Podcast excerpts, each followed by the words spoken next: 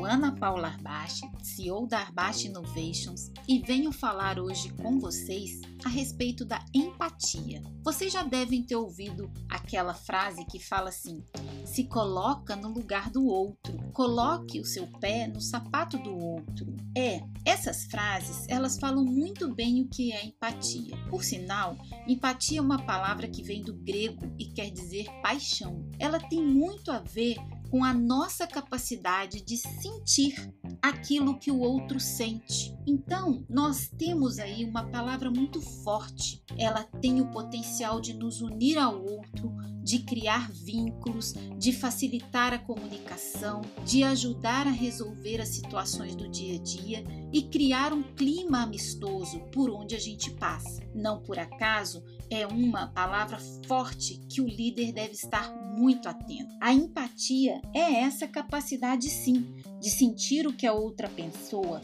sente na mesma situação vivenciada por ela. É compreender o sentimento dos outros e, com isso, poder ajudar, poder se colocar no lugar dessa pessoa. Ele é um comportamento muito ligado a uma palavra chamada altruísmo, que é o amor pelo próximo. A empatia nos leva a isso a ajudar o próximo. Ser empático nos ajuda a ir mais longe, a ouvir e compreender melhor os outros, a ajudar a mitigar os conflitos e os problemas do dia a dia, abrir canais de comunicação com outras pessoas, ajuda a criar vínculos, laços, afinidades, criar ambientes harmoniosos, permite compreender o pensamento do outro, a gerar com isso um melhor entendimento. Ele também nos serve para comunicar melhor feedbacks honestos junto com os nossos liderados, entender os que motiva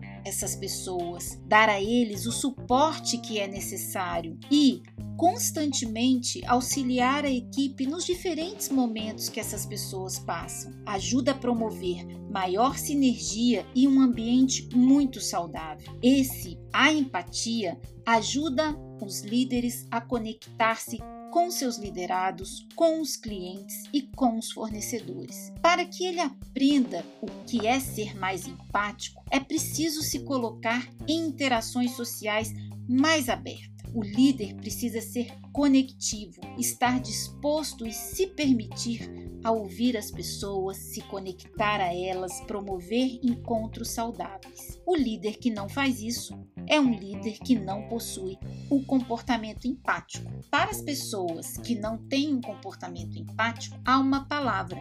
Essa palavra é a antipatia. É quando você anula o sentimento pelo outro quando você é indiferente daquilo que o outro passa.